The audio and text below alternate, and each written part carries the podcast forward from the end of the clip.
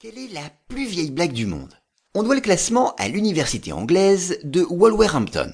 Elle a en effet publié la liste des 10 blagues les plus anciennes de l'humanité.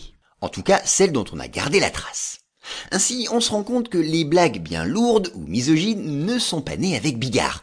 En effet, la plus vieille plaisanterie date de 1900 avant Jésus-Christ. Il y a donc près de 4000 ans. Et elle montre que l'humour scatologique avait son petit succès chez les Sumériens, c'est-à-dire les habitants de la zone qui est aujourd'hui occupée par le sud de l'Irak. L'inscription retrouvée est la suivante. Une chose qui n'est jamais arrivée depuis des temps immémoriaux. Une jeune femme s'est retenue de péter sur les genoux de son mari. Puis la deuxième la plus ancienne de tous les temps est égyptienne. Elle date de 1600 avant Jésus-Christ et fait référence à un pharaon. La voici.